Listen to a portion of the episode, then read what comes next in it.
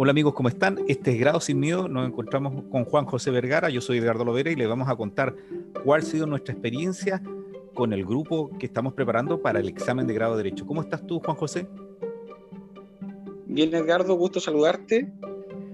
Eh, sí, quería, quería que nos comentaras cuál ha sido tu experiencia con el trabajo que has hecho con nuestros primeros alumnos. Bueno, mira, la experiencia que nosotros hemos tenido en este programa ha sido bastante, bastante grata, eh, principalmente porque hemos tenido un grupo que ha tenido la disposición de poder generar aprendizaje, de poder eh, ser parte de este, digamos, de este proceso donde nosotros generamos un acompañamiento, pero ellos son los partícipes y los artífices, digamos, del diseño, de la planificación de su examen de grado. Lo que nosotros acompañamos tiene que ver con técnicas, con herramientas que vamos entregando y que los alumnos van, eh, van asimilando para poder ir teniendo un, cada vez generando un hábito que les permita tener un, mayor rendimiento en, en, el proceso del tiempo que van preparando su examen de grado.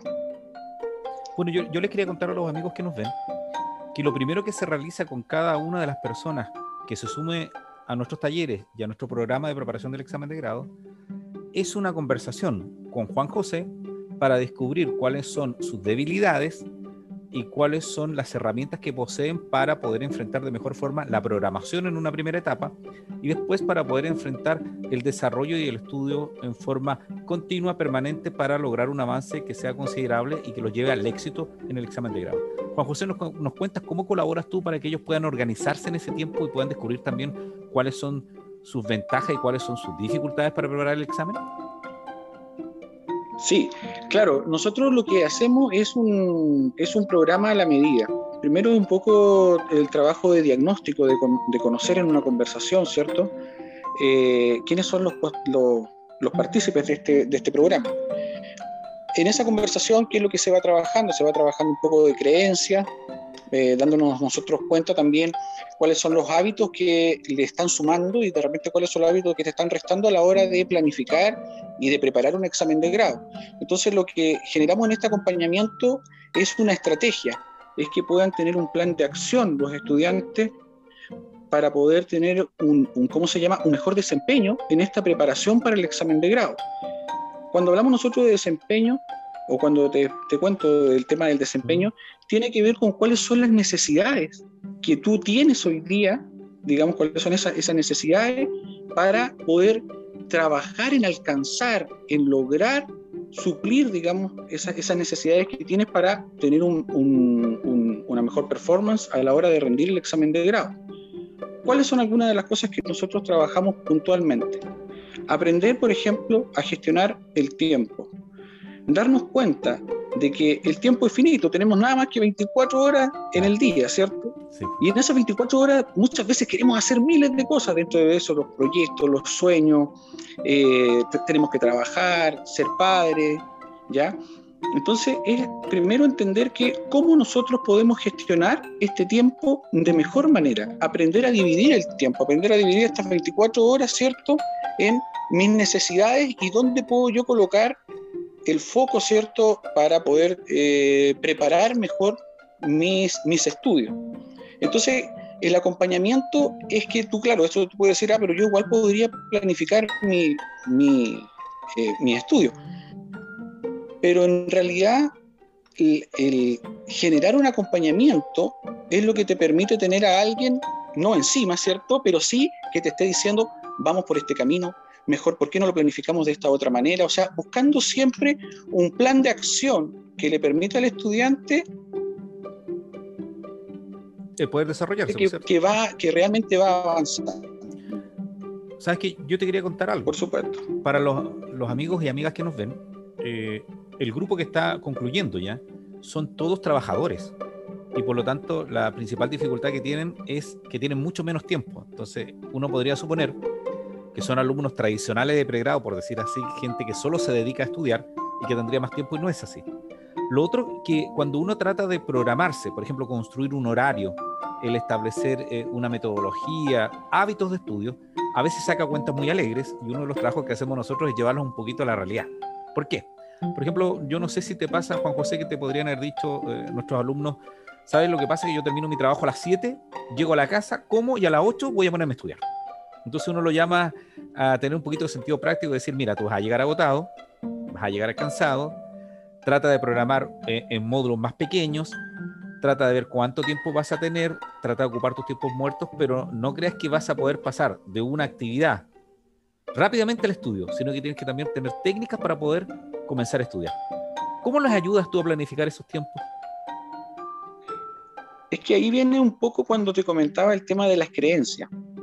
Eh, bueno, todos nosotros en nuestra vida, ¿cierto? Como seres humanos planificamos nuestro, nuestro día a día un poco. Eh, y dentro de esa planificación está el priorizar. Yo creo que es algo relevante y súper importante a la hora de preparar un proyecto, un examen de grado en este caso, ¿cierto?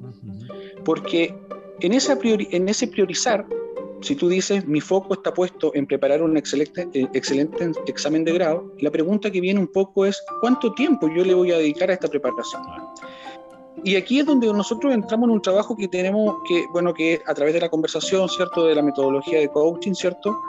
Eh, vamos un poco eh, entendiendo cuáles son los tiempos que le acomodan al, al, estudiante, dónde podemos nosotros acompañar un poco más y decir, mira, tú puedes holgarte quizás un poco más en, este, en esta parte de acá, no lo has pensado desde ese punto de vista. Eh, entrar un poco en, en la necesidad que tiene esa persona. Por eso cuando tú recién muy bien lo dijiste, Edgardo, nosotros en este, en este primer grupo que tuvimos eh, son todas eh, personas que son laborantes. Eh, entonces también hay que pensar un poco ahí el tiempo, o sea, entender que el tiempo que vas a tener para preparar quizás va a ser menor y quizás vas a tener que empezar a hacer algunos sacrificios. Y ahí empezamos a trabajar un poco con los hábitos. Eh, ¿Qué entiendo yo por un sacrificio? Entiendo que en vez de dormir, no sé, las ocho horas, quizás voy a dormir seis o quizás voy a estar durmiendo cinco, porque necesito también intensidad, necesito que la persona sienta que eh, está logrando adquirir mayores, eh, qué sé yo, conocimiento de las materias, mayor conocimiento de sí mismo también, porque esa es la otra parte que yo realizo igual, que es preparar emocionalmente y actitudinalmente al estudiante. Sabes tú que también algo que les ha agradado a ellos es que nosotros le hemos encontrado nuestra experiencia de vida en, rendir el examen de grado. Eh, nosotros le hemos explicado cómo nos costó, cómo nos organizamos. Esto hablo porque somos un equipo de, docentes que los vamos acompañando. Somos más tutores que profesores, porque lo que hacemos es reunirnos con ellos regularmente para ir viendo el avance. Una cosa que, que les ha servido mucho es que nosotros le ponemos límite a la cantidad de material que tienen les explicamos que todos van a llegar a un momento en que un amigo, un profesor, otro compañero le va a entregar un material diciendo, este es lo último y te va a servir. Y uno acumula tanto material que no sabe por cuál decidirse. Nosotros le ayudamos a decidirse sobre qué material y también a planificar ese estudio. Recuerdo un caso cuando empezamos a revisar, por ejemplo, la materia de civil, distribuimos la cantidad de páginas que iban a leer y distribuimos la materia que iban a leer. Y nos dijeron que efectivamente le había servido porque con las ansiedades que tenían de poder estudiar y poder avanzar, leían 100, 200 páginas y en definitiva no aprendían nada o no alcanzaban a recordar nada. Y nosotros en tanto les fuimos enseñando algunas técnicas para reducir ese tiempo, pero para poder aprovechar mejores conocimientos, que son técnicas que todas las personas que se han dedicado a la pedagogía saben que se han utilizado porque ayudan a que el estudiante pueda recordar de mejor manera y pueda comprender algo que le va a ayudar para enfrentar las dificultades que significa un examen de grado. ¿En qué más nos colaboraste tú, eh, Juan José, con nuestro grupo? Claro, eh, a propósito de lo que estás nombrando, una de las cosas importantes también es aprender, eh, ¿cómo se llama? Aprender a estudiar, técnicas de estudio. Y esas técnicas de estudio, una de las de lo que nosotros utilizamos son los mapas mentales. Los mapas mentales es una técnica y una, en realidad es una herramienta que te permite asimilar mayor cantidad, cantidad de información a través de esquemas mentales, cómo funciona nuestro cerebro. Entonces, eh, cuando tú necesitas tener que asimilar mucha materia, mucha información, es importante aprender a poder sintetizar esa información en lo que se llama hoy día los mapas mentales. Entonces es una técnica y una herramienta que es bastante útil, que sirve, que sirve mucho para poder precisamente, eh, em, ¿cómo se llama? Em, consolidar asimilar la claro. Esa, cantidad, claro, esa cantidad de información que a veces pareciera que es mucha, pero hay que entender que uno a la medida que vaya asimilando esa información, ya eh, te va a también permitir tener un, un, mejor rendimiento o entenderla más rápidamente. ¿Sabes qué otra cosa que hicimos nosotros fue crear unos diagramas donde la idea era poder eh, ubicarnos rápidamente cuando a ti te preguntan un tema? Eh, lo habíamos visto, que era a veces uno tocaba un tema y a uno le costaba mucho ubicarse sobre la unidad en que se encontraba. ¿Por qué? Porque en derecho hay palabras que se repiten o son muy similares. Y además porque hay, por ejemplo, clasificaciones que pueden entrar a confundirse y que nos van a hacer perder tiempo. Entonces, frente a una interrogación donde a ti no te preguntan el comienzo, sino te, te preguntan sobre eh, la mitad de la materia, si fuera todo esto lineal, o al final, cuesta volver a encaminarse y nos ha servido bastante para ubicarnos y cada cierto tiempo lo volvemos a retomar. Una cosa también que ha sido eh, muy relevante es que hemos podido eh, recordar algunas técnicas que utilizábamos en la enseñanza media y básica y que hemos olvidado. Por ejemplo, la utilización del subrayado, de las anotaciones al margen y el ir eh, vislumbrando con eso qué es lo relevante, porque hay que tener claro que la mayoría de los textos eh, apuntan a una gran cantidad de conocimiento, pero en general tú la puedes ir reduciendo a aspectos tan importantes como la definición, los elementos de las instituciones, las características y algunas excepciones. Y con eso tú ya tienes una construcción suficiente para poder enfrentar una pregunta referida a una unidad y no tener una gran cantidad de información que al final lo único que hace es perturbarte en la respuesta que tú tienes que dar, que tiene que ser exacta y precisa. Excelente. En, este mismo, en esta misma línea también del, proceso, uno va, va, algunas cosas que, que, va trabajando, digamos, con los estudiantes. Importante también creo que fue en el, ha sido el trabajo que he tenido con ellas con hacer el, el recuerdo de los hitos de, de la, la, parte como motivacional de, la, de las alumnas, que muchas veces es sumamente importante eh, a la hora de poder afrontar esta, esta preparación de grado, precisamente cuando estás trabajando, tienes poco tiempo, eres mamá, tienes hijos y el cansancio te agobia muchas veces, eh, sobre todo la situación particular que hoy día estamos viviendo con una pandemia, qué sé yo. Entonces el tema motivacional también es sumamente, sumamente importante. Mm. Yo te quería comentar algo con lo que tú decías de la motivación. Nosotros le hemos recalcado, eh, recalcado mucho a, nuestro grupo que efectivamente ellos son exitosos, porque han concluido un ciclo que termina con el egreso y les falta solamente eh, cerrar ese capítulo a través del examen. ¿Y por qué le hemos dicho que son exitosos? Porque yo les pregunto a los amigos que nos están viendo y amigas que están egresados que recuerden cuántos comenzaron, cuántos alumnos eran en el primer año y vean cuántos son los que han concluido el proceso. Por lo tanto, uno tiene que llegar con un mejor ánimo. Eso lo reforzamos bastante porque la gente ve más la tragedia de la situación, de, oye, tengo que volver a rendir un examen de todo esto, quizás me vaya mal, tengo un poco de temor, eh, quizás me toque a alguien que yo no conozca, y no las ventajas que tienen por haber terminado el ciclo en forma exitosa. Primero porque ya han demostrado que pueden enfrentar exámenes, ya han demostrado que tienen el conocimiento básico, y lo otro, que ya tienen la cantidad de material y ya han podido pasar por la situación, que también es muy importante. Tú nos has ayudado bastante, eh, Juan José, a entender que tú enfrentas una situación que tienes que poder asimilarla de mejor manera. Poníamos el ejemplo, yo recuerdo que eh, qué es lo que hacen los futbolistas antes de entrar a la cancha, revisar la cancha, revisar el arco, qué es lo que hacen los corredores de Fórmula 1, caminar por la pista y ver después dónde van a correr. Y esas técnicas te ayudan a tener más confianza, porque uno la va perdiendo con el tiempo. ¿Qué nos puedes Sí, por supuesto. Sí, de hecho, eh, muy buen resumen, Edgar. Excelente. Ah, gracias. Creo que, insisto, y vuelvo a lo que después tú fuiste, desarrollaste, ¿cierto? Que tiene que ver con el tema motivacional.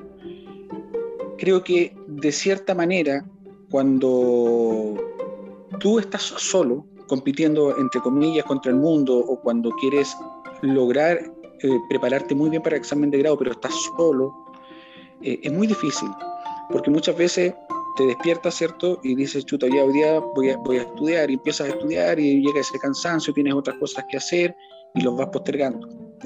¿Qué es lo importante de un acompañamiento como el que nosotros venimos haciendo en este programa?